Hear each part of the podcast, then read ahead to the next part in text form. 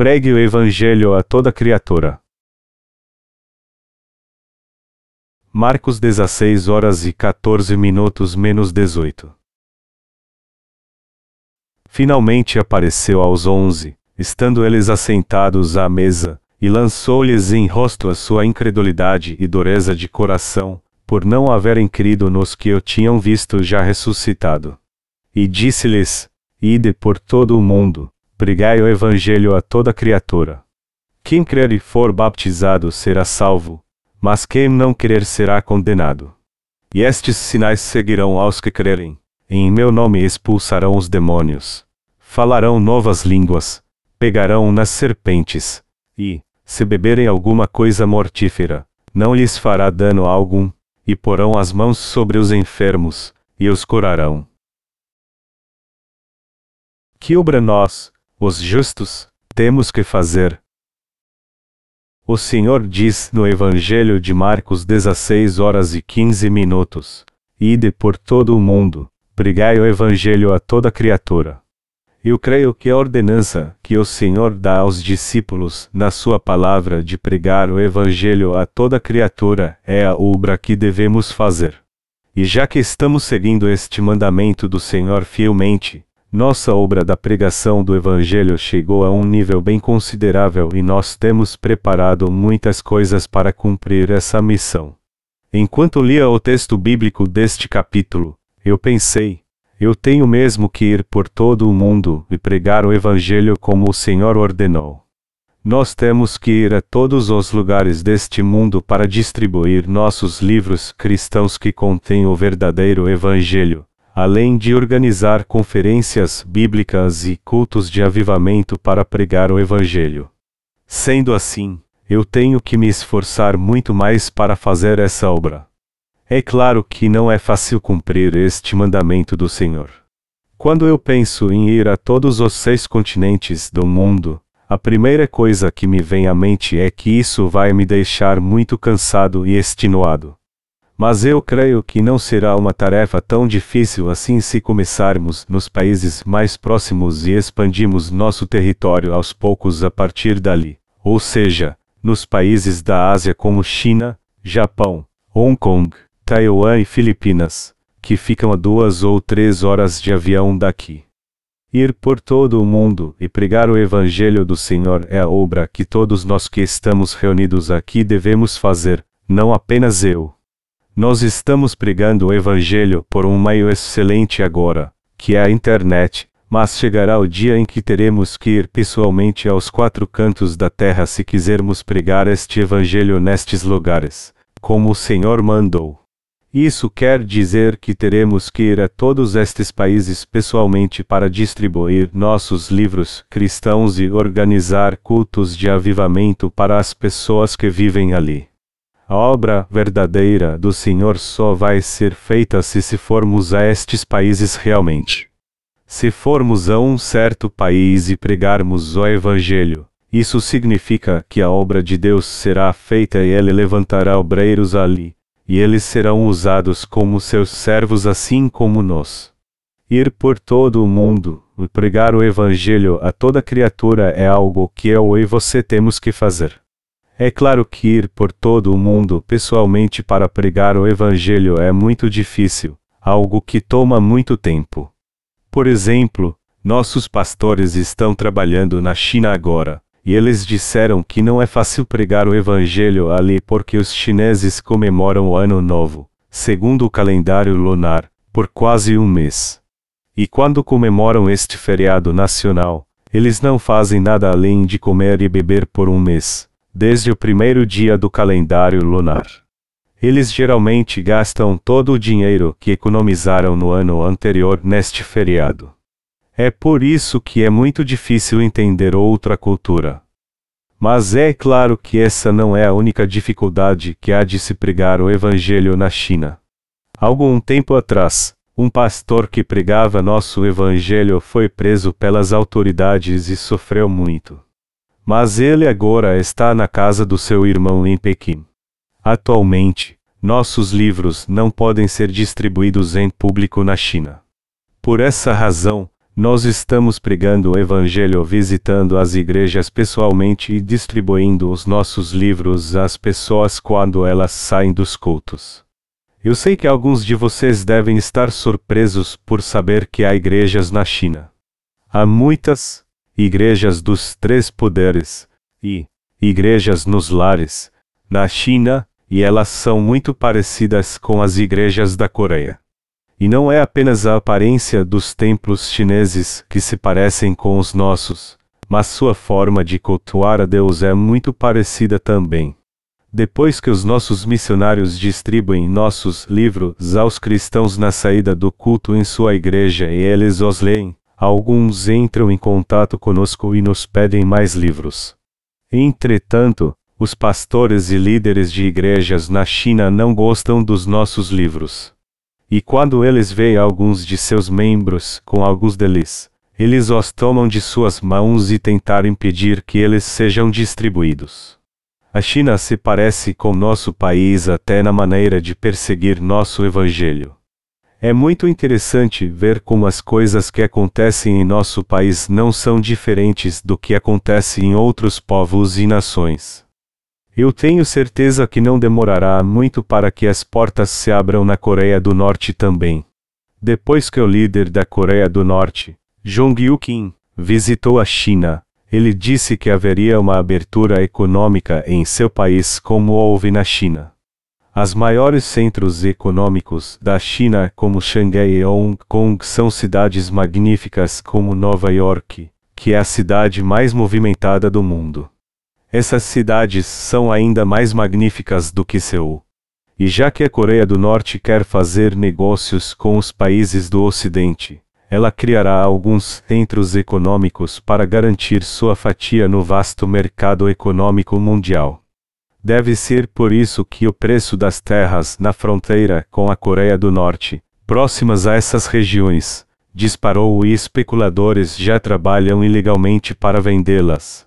Enfim, Logo as portas da Coreia do Norte se abrirão para que possamos pregar o nosso evangelho ali, pois seu sistema de mercado já se abriu parcialmente para o mercado mundial. As portas se abrirão para que você e eu possamos entrar nesses países proibidos e pregar o Evangelho através da distribuição dos nossos livros, e não apenas pela internet. Nós temos que nos preparar para isso aos poucos. O nosso website já mostra em detalhes as diferenças que há entre o idioma da Coreia do Norte e seu dialeto regional e o idioma da Coreia do Sul. É por isso que eu acho que devemos revisar o material que temos, fazer algumas pesquisas e refazer nossos livros do Evangelho para adequá-los às condições da Coreia do Norte. A irmã Sang Min Lee, que é responsável pelas nossas publicações, veio a Seul hoje para imprimir os novos livros que foram traduzidos para o francês. Enquanto distribuíamos nossos livros do Evangelho às pessoas do mundo inteiro, nós descobrimos que, junto à versão em inglês, a versão em francês era uma das mais pedidas. Eu acho que isso está acontecendo porque há muitos países que foram colonizados pela França desde a época do imperialismo. A priori, nós imprimimos 10 mil livros do Evangelho em francês. E já que sobraram de 3 a 5 mil livros, nós estamos planejando enviá-los para nossos pastores, caso eles precisam de mais depois que forem para a França. Nós temos pregado o Evangelho pessoalmente através dos nossos obreiros enviados à Ásia e à Europa, e nós também continuaremos fazendo isso no futuro. O Senhor nos mandou ir por todo o mundo e pregar o Evangelho. Você e eu temos que ir mesmo a todos os países e pregar o Evangelho do Senhor, como Ele nos manda em Sua palavra. É claro que há muitas maneiras de pregar o Evangelho, mas eu acho que devemos fazer isso pessoalmente para que possamos alcançar o mundo todo. Seja através do Ministério de Literatura, evangelizando ou por qualquer outro meio, temos que ir ao campo para pregar o Evangelho pessoalmente.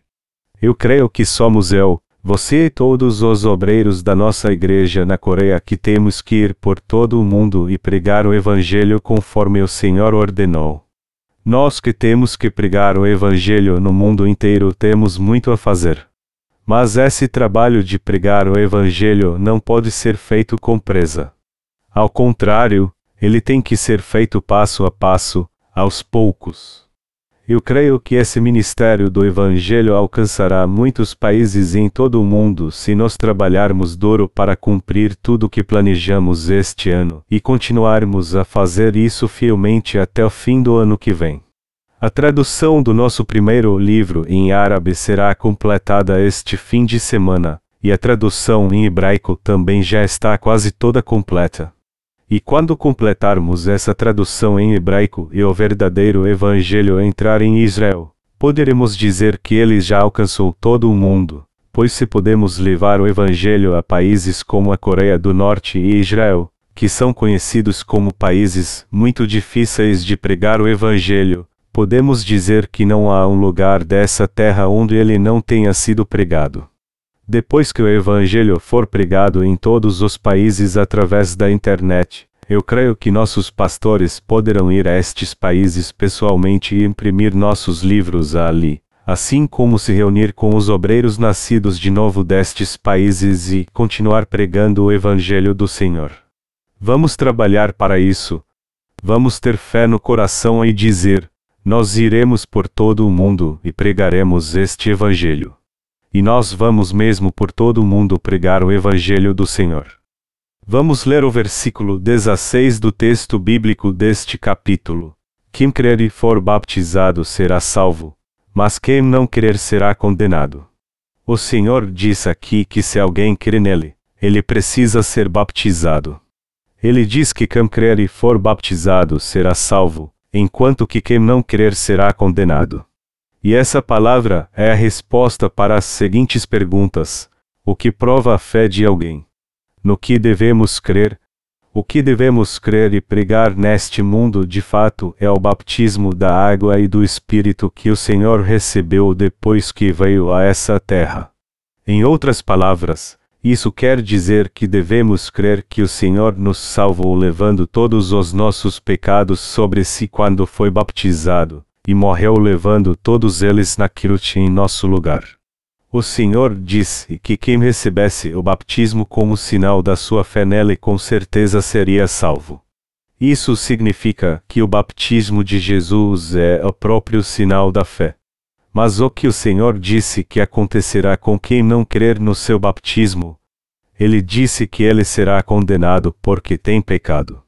Isso significa então que quem não crê no batismo do Senhor tem pecado. O Senhor disse que o salário do pecado é a morte. Romanos 6 horas e 23 minutos. Isso significa que quem tem pecado com certeza será condenado. Também significa que não poderemos evitar o pecado se não crermos na verdade do batismo de Jesus, ou seja, se não crermos que Jesus Cristo veio a este mundo e levou sobre si todos os nossos pecados para sempre ao ser baptizado por João Batista. O Senhor disse que quem não crer será condenado, e isso significa que quem não crê no seu batismo ainda tem pecados no seu coração e será condenado por causa deles. Só que isso não acontece com quem crê no Evangelho do Senhor. O Senhor disse que, quem crer e for baptizado será salvo. Isso significa que quem crê no Senhor faça a seguinte confissão: a salvação vem pelo batismo de Jesus e seu sangue na cruz, e recebe o batismo como sinal da sua fé. Os que receberam o batismo como sinal da sua fé e creem no Evangelho da água e do Espírito são salvos, não condenados. Isso porque o Senhor disse claramente que, quem crer e for baptizado será salvo. O evangelho que pregamos é o evangelho da água e do Espírito. E este é o evangelho que devemos levar por todo o mundo e pregar a todas as pessoas. Você e eu temos que pregar essa verdade no mundo inteiro, que Jesus veio a essa terra, levou sobre si todos os nossos pecados ao ser baptizado, foi condenado por eles em nosso lugar, e assim nos salvou para sempre da morte e da destruição. O Senhor disse que todo aquele que crer no verdadeiro Evangelho e for baptizado será salvo. Nós somos totalmente livres da condenação e recebemos a verdadeira salvação quando cremos no baptismo de Jesus, na sua morte na cruz e na sua ressurreição dos mortos. Ou seja, quando cremos totalmente que o Senhor nos salvou com o evangelho da água e do Espírito. Mas, por outro lado, o que espera pelos que não creem neste evangelho é apenas a condenação.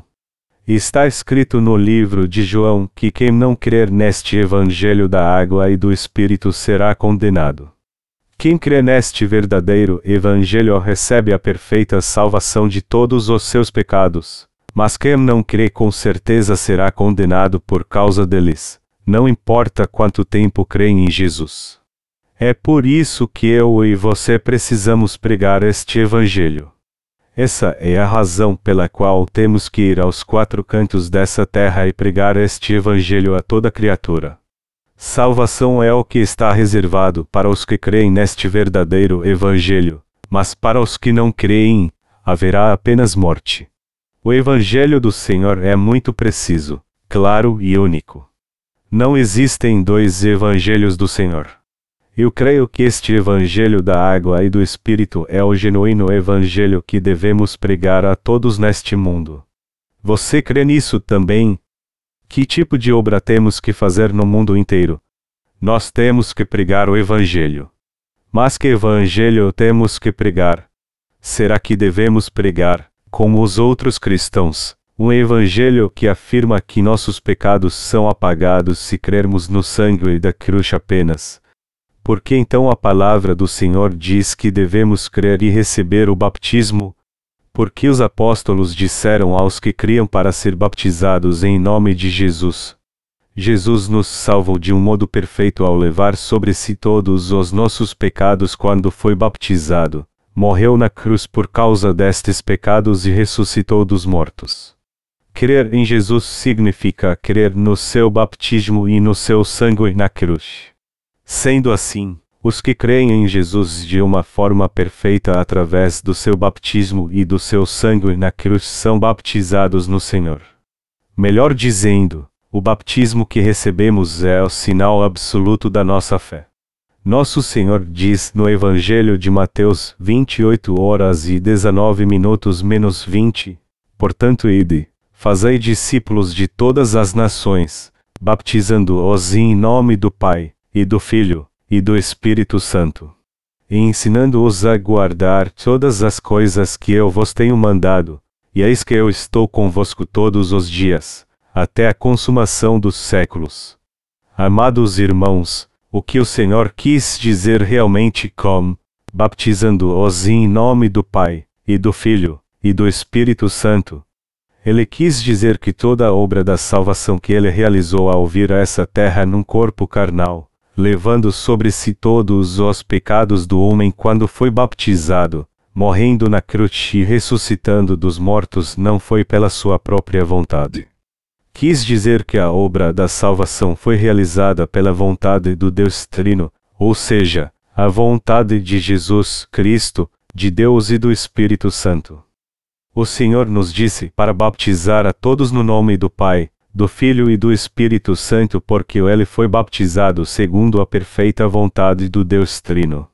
Ele disse aos seus discípulos para pregar este Evangelho no mundo todo e baptizar todos que crescem. Por que o Evangelho que estamos pregando é tão importante? Porque o Evangelho da água e do Espírito é o único Evangelho da verdade que Deus nos deu. É por isso que eu e você temos que ir por todo o mundo e pregar este precioso Evangelho a todas as pessoas. Nós temos que ir, pregar este Evangelho e ajudar as pessoas a receber a perfeita salvação sendo baptizadas na verdade. Nós, que estamos pregando o Evangelho da água e do Espírito a todos neste mundo, temos que entender primeiro como este Evangelho é preciso e perfeito e também o quanto as Escrituras testificam dele. O Senhor disse que quem crê neste Evangelho e for baptizado será salvo, mas quem não crer será condenado. Você entende agora o que quer dizer essa palavra? Você crê totalmente no batismo de Jesus? Todo aquele que não crer no batismo de Jesus será destruído em nome de Deus, não importa quem seja. Por outro lado, aquele que crê com certeza receberá a bênção da salvação. O baptismo de Jesus é totalmente indispensável a este verdadeiro Evangelho. Jesus Cristo só pôde morrer na cruz porque foi baptizado. Ele só pôde se tornar nosso verdadeiro Salvador porque tirou todos os nossos pecados quando foi baptizado. Se o Senhor não tivesse vindo a este mundo e tirado todos os pecados do homem, e se não crescemos neste baptismo que ele recebeu, ele então não fez nada para nos salvar. Mas o que aconteceu realmente? Para manter-se fiel, Deus nos prometeu claramente que viria como nosso Salvador. E ele de fato veio a este mundo como havia prometido e foi baptizado antes de iniciar seu ministério público. Jesus levou todos os nossos pecados ao ser baptizado por João Batista, o representante da humanidade, e depois morreu na cruz por causa destes pecados. Mas depois de ressuscitar dos mortos e nos salvar perfeitamente, ele ascendeu aos céus e agora está assentado à direita do trono de Deus. O Senhor que está no céu está sempre conosco, como prometeu. O Senhor habita no coração dos que creem no seu baptismo e na cruz na pessoa do Espírito Santo, ou seja, no coração dos que creem no seu Evangelho e foram baptizados. Ele habita sempre em nosso coração como o Espírito Santo e através dele testifica a nossa salvação. É por isso que este evangelho que estamos pregando é tão precioso e importante.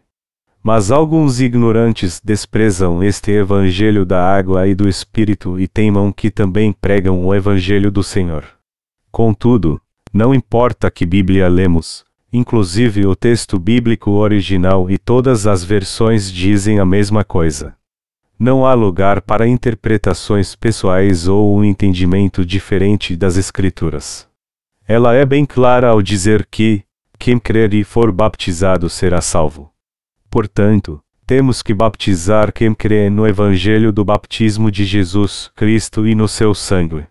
Eu creio que essa palavra é muito perfeita e clara porque Jesus veio a este mundo e levou sobre si todos os nossos pecados ao ser baptizado. Você crê nisso? Todos os livros cristãos do nosso Ministério de Literatura testificam que Jesus veio a este mundo e se tornou nosso Salvador ao ser baptizado, ao morrer na cruz e ressuscitar dos mortos. É assim que damos testemunho de Jesus. Nós estamos pregando justamente este Evangelho único que o Senhor nos deu nestes últimos dias e eu creio que ele voltará depois que acabarmos de pregar este Evangelho no mundo inteiro. Nós, que desejamos pregar este Evangelho no mundo todo, estamos traduzindo nossos livros cristãos em francês agora. Eu estou certo que Deus protegerá nossos pastores e obreiros que estão trabalhando no campo e ajudando a publicar estes livros, a fim de que possamos distribuir luz às pessoas que vivem na França. Eu quero falar agora sobre nosso obreiro na França, que revisou a versão do nosso primeiro livro. Esse francês é professor do ensino médio e sempre desejou fazer a obra de Deus, mas não sabia como fazê-la. Entretanto, depois de ler nossa primeira versão em francês, ele viu que aquele livro tinha sido traduzido por alguém que não conhecia muito bem a cultura e a língua francesa, assim como a terminologia cristã. Ele então nos enviou uma mensagem dizendo que gostaria de revisar a versão em francês e não cobraria nada por isso. Ele disse que, enquanto corrigia nosso livro, se sentiu mais confiante para testemunhar do Evangelho. Isso porque ele teve plena certeza de que as pessoas receberiam a remissão de pecados se ele pregasse exatamente como dizia o livro, pois ele era muito preciso. Ele disse que pregaria este evangelho pessoalmente para cerca de 70 mil habitantes da ilha onde ensinava. Ao vê-lo falar desse jeito, eu percebi que ele estava fazendo isso com paixão pelo evangelho. Eu percebi também como é grande e forte o poder deste evangelho, pois ele tem levantado obreiros em todo o mundo. Eu vi o poder deste evangelho de novo através deste francês. Nós já publicamos o primeiro e o segundo volume da nossa série de livros em inglês, e já estamos preparando o terceiro volume. Um repórter americano que reside aqui e se chama está revisando a tradução do terceiro livro, mas eu acho que ele não conseguiu acabar a tempo por causa das festas de fim de ano. Os amigos coreanos deste americano querem estar sempre com ele. Sempre que chega às festas de fim de ano, eles o convidam para ir à sua casa, beber alguma coisa e se divertir com jogos tradicionais daqui. De todo modo, já que ele prometeu acabar o trabalho até o fim deste mês, eu acho que receberemos a tradução correta dele e publicaremos o livro sobre o Espírito Santo ainda dentro do prazo. O tema principal do terceiro volume da nossa série de livros do Evangelho testifica às pessoas que tudo o que elas têm crido até hoje está errado. O primeiro e o segundo volume também testificam que, somente o Evangelho da água e do Espírito é a verdade, enquanto que o terceiro volume afirma que, tudo que as pessoas creram até agora são mentira. O fato de elas terem recebido o Espírito Santo é mentira. As coisas que dizem ter experimentado, como por exemplo, a sensação de que o Senhor se aproximava delas quando oravam no monte e toda a emoção que sentiam quando falavam em línguas e diziam coisas que ninguém entendia, são mentira. Algumas pessoas nos escreveram longas mensagens para nos refutar, dizendo: Eu não creio de modo algum que o Evangelho da água e do Espírito é a verdade. Outros disseram que não creem que é preciso crer no batismo de Jesus para nascer de novo. Todavia, quanto mais eles tentam refutar este Evangelho, melhor é para nós. Eu digo a essas pessoas: vocês só alcançaram a salvação pela metade. Eu vou explicar para vocês agora um pouco mais sobre o verdadeiro Evangelho. Então, leia mais uma vez. Só depois de ler de novo é que vocês poderão me mostrar o que está errado, se acharem algo errado. O Evangelho da água e do Espírito que o Senhor nos deu é o perfeito Evangelho. Ele é a única verdade. Eu sou muito grato a Deus porque há muito mais pessoas ouvindo e crendo neste Evangelho do que os que são contra ele. Eu creio que Deus nos confiou essa obra. Portanto, somos eu e você que temos que ir por todo o mundo para pregar este Evangelho. E depois que fizermos isso com todo o nosso empenho, nós viveremos com todo o conforto em nossa casa e iremos para o céu quando Deus nos chamar. Mas se não acabarmos essa obra, eu creio que Deus nos ferirá, nos dispersará e nos fará sofrer com a crueldade deste mundo nos dias da tribulação. Não deixe de crer que este Evangelho é a verdade e que você só pode ser salvo crendo nele. O Senhor disse que só há salvação para quem crê, e que o juízo espera por aqueles que ainda têm pecado no coração, porque eles não creem. Vamos voltar para o texto bíblico deste capítulo e ler as seguintes palavras de Jesus. E estes sinais seguirão aos que crerem. Em meu nome expulsarão os demônios. Falarão novas línguas. Pegarão nas serpentes. E, se beberem alguma coisa mortífera, não lhes fará dano algum. E porão as mãos sobre os enfermos, e os curarão. Quais são os sinais que o Senhor disse que seguiriam aos que crescem? Primeiro o Senhor disse: Em meu nome expulsarão os demônios. Isto é, um crente pode expulsar demônios em nome do Senhor. Quando um nascido de novo manda um demônio sair de uma pessoa, ele tem que sair mesmo. Os verdadeiros nascidos de novo têm este poder. O povo da fé pode derrotar Satanás só com sua fé.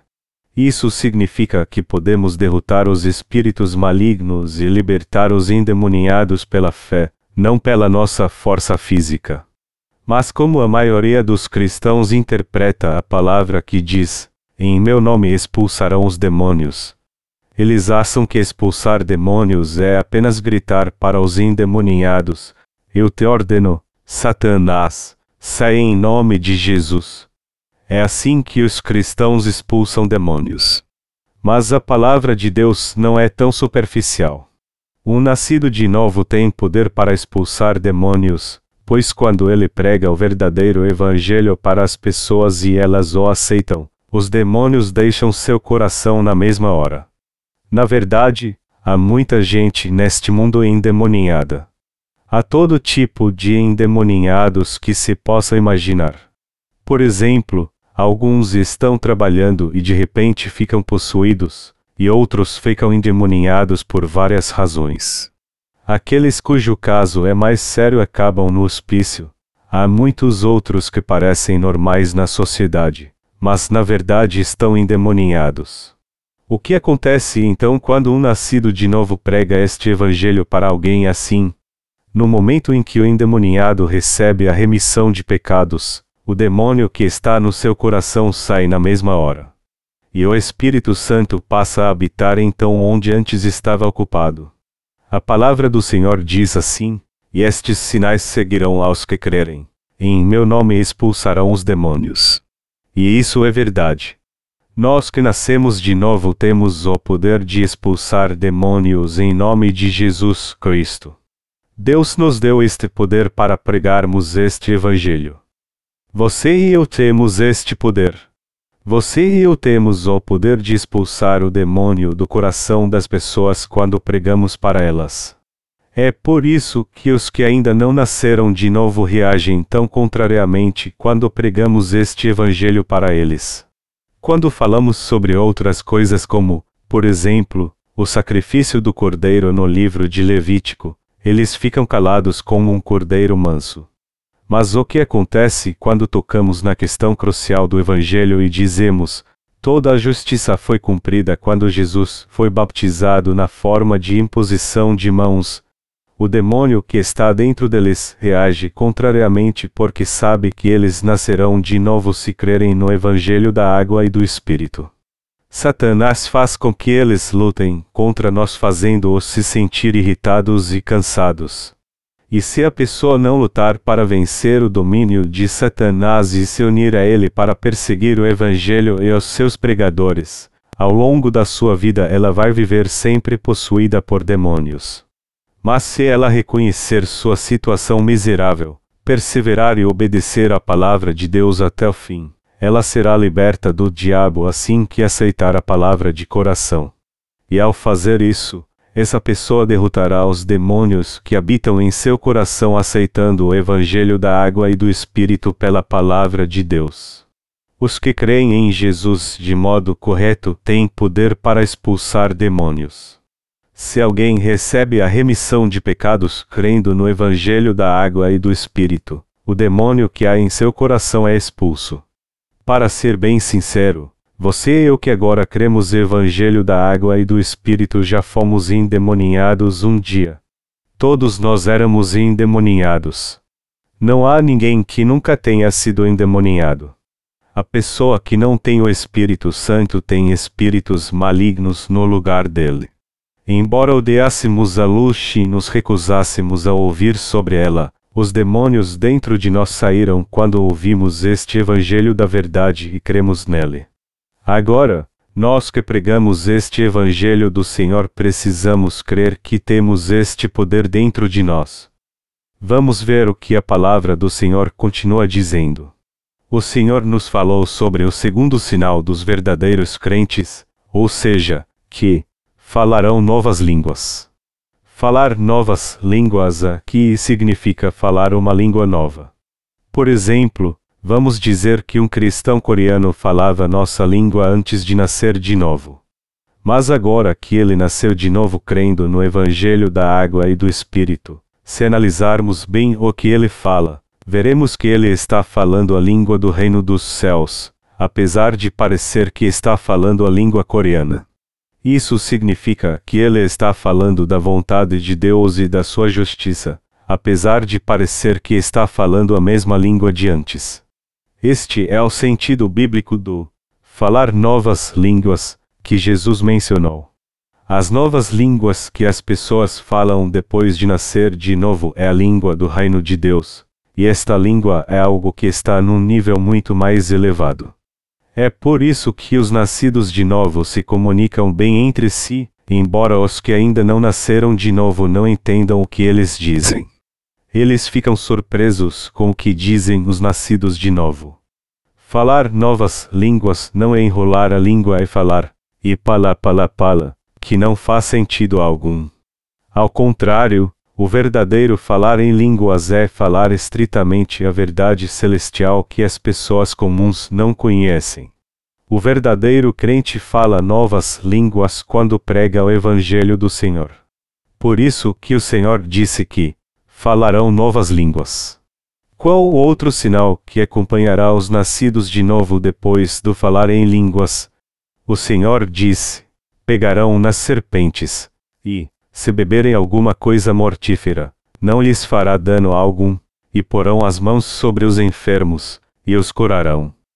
Meus amados irmãos, vocês não devem interpretar essas palavras de uma forma carnal e pensar que vocês, pegarão nas serpentes, e, se beberem alguma coisa mortífera, não lhes fará dano algum. Medite bem sobre isso.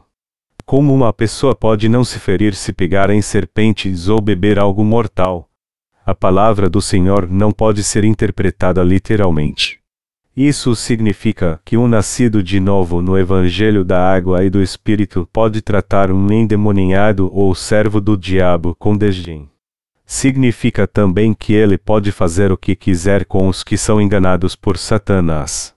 No texto que diz: pegarão nas serpentes, e, se beberem alguma coisa mortífera, não lhes fará dano algum, as palavras, alguma coisa mortífera, não se refere a nenhum veneno químico que conhecemos significa algo como a tentação do diabo que é venenosa até para os que nasceram de novo no Evangelho da Água e do Espírito.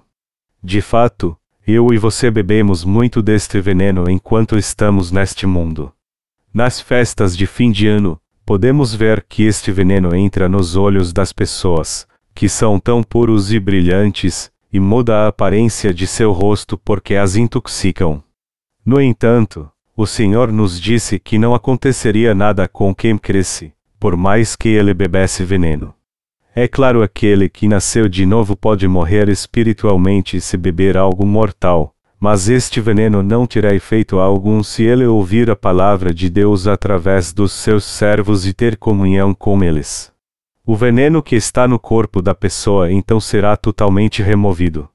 Os que nasceram de novo têm poder para reviver sua alma quando ouvem a palavra da verdade, mesmo que tenham bebido algo venenoso. Mas o que acontece com aqueles que ainda não nasceram de novo no Evangelho da Água e do Espírito? Quando bebem o veneno do diabo, eles não podem ser curados por métodos naturais. Quando eles bebem algo mortal, sua morte é apenas uma questão de tempo.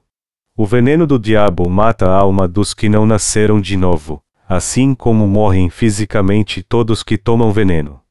Por último, o Senhor disse: E porão as mãos sobre os enfermos, e os curarão.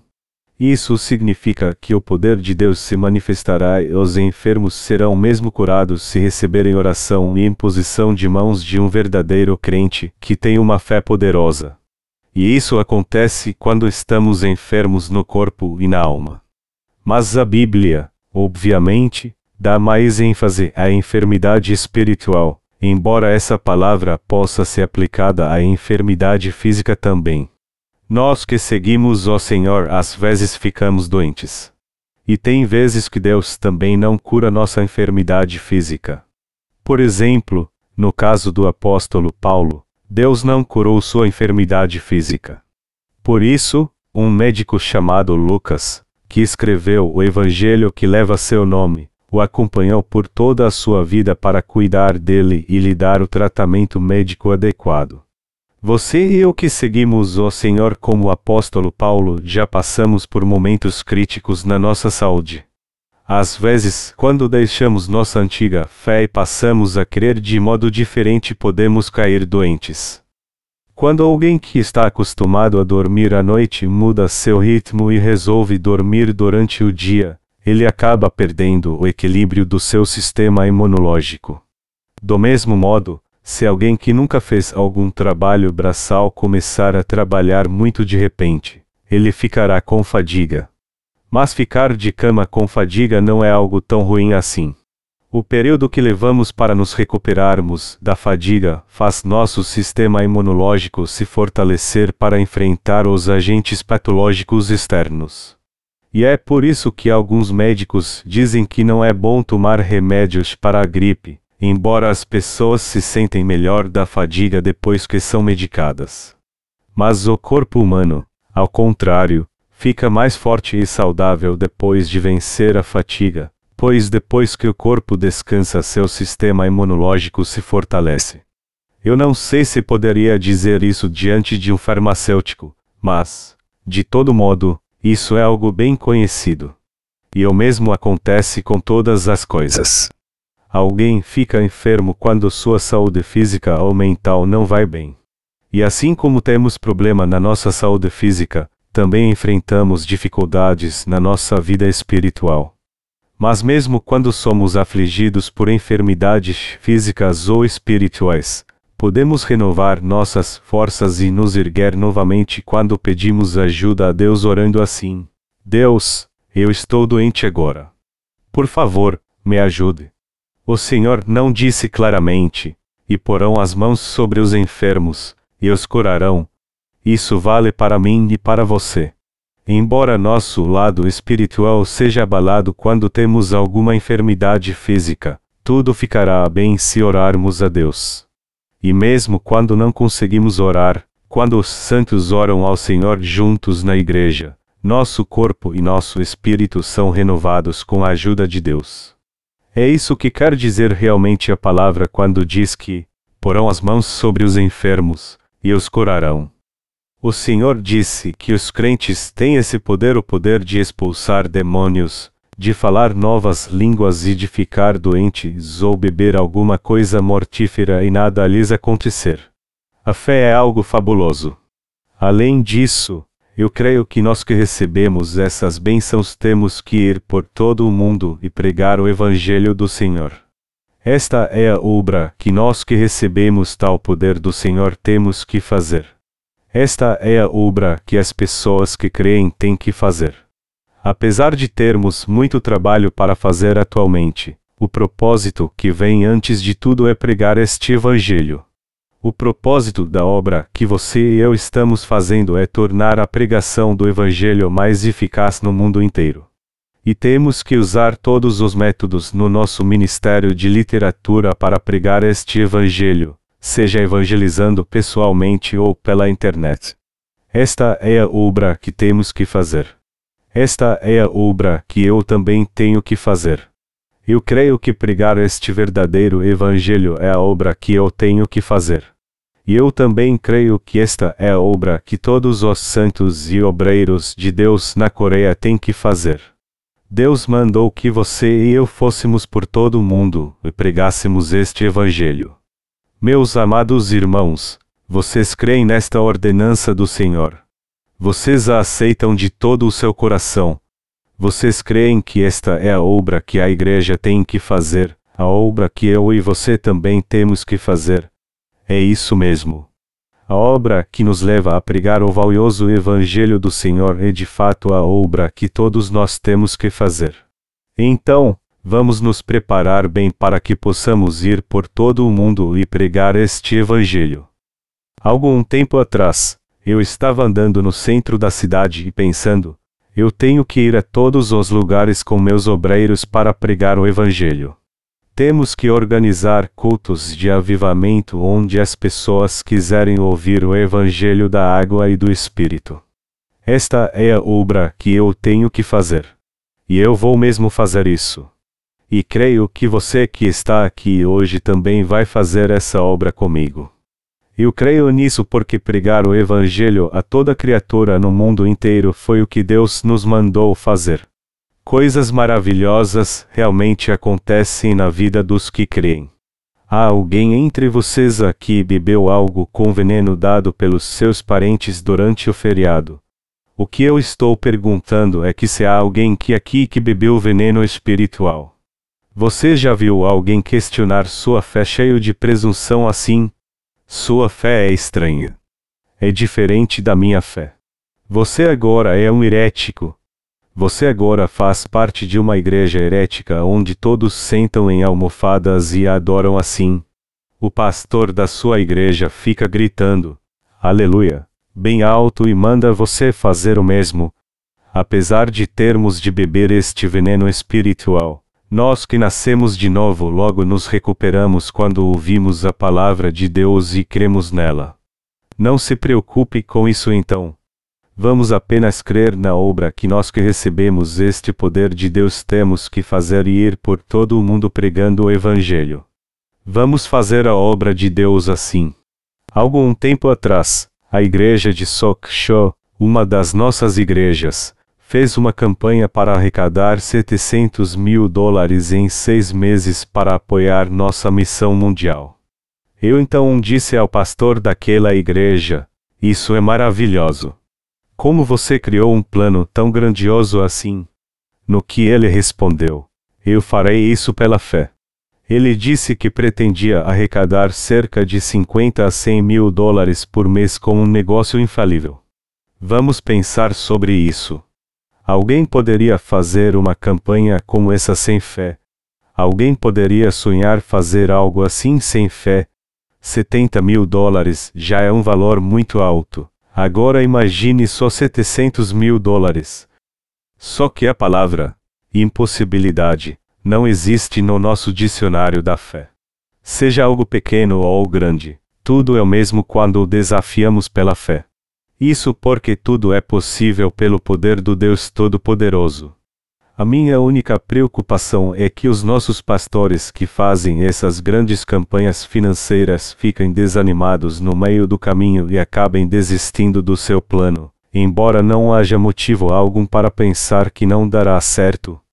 Eu creio que Deus suprirá as nossas necessidades e preparará a oportunidade certa para cumprir sua obra se fizermos tudo pela fé.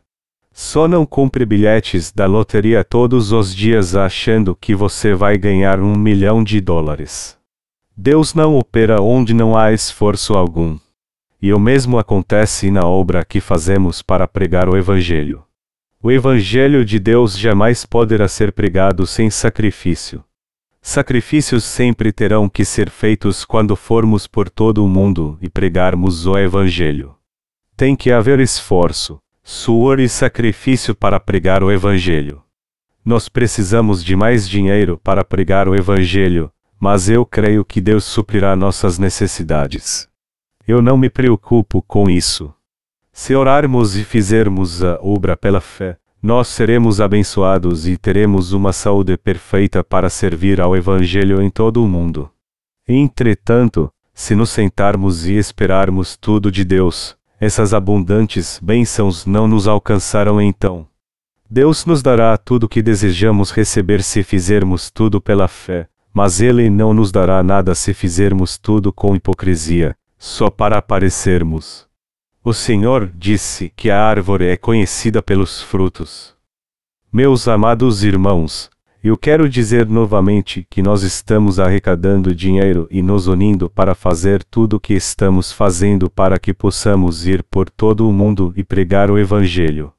Eu espero sinceramente que Deus nos abençoe muito este ano para que o Evangelho seja pregado em muitos lugares. Eu peço a vocês que orem por isso também. Nós imprimimos mais de 50 mil livros ano passado, mas eu acho que este ano conseguiremos imprimir um milhão ou pelo menos 500 mil livros da nossa missão. Na verdade, um milhão de livros é como uma gota no oceano, já que há 6 bilhões e meio de pessoas neste mundo. Todavia, eu acho que um milhão de livros podem manifestar o grandioso poder de Deus como uma bomba nuclear, se todos nós conseguimos distribuir luz este ano. Nós enviaremos cerca de um milhão de livros ao mundo todo e também faremos cultos de avivamento para pregar o Evangelho. Nós obedeceremos à palavra que o Senhor nos deu e iremos por todo o mundo pregando o Evangelho a todas as pessoas. Vamos orar a Deus pelas coisas que precisamos e também nos sacrificar para pregar este precioso Evangelho.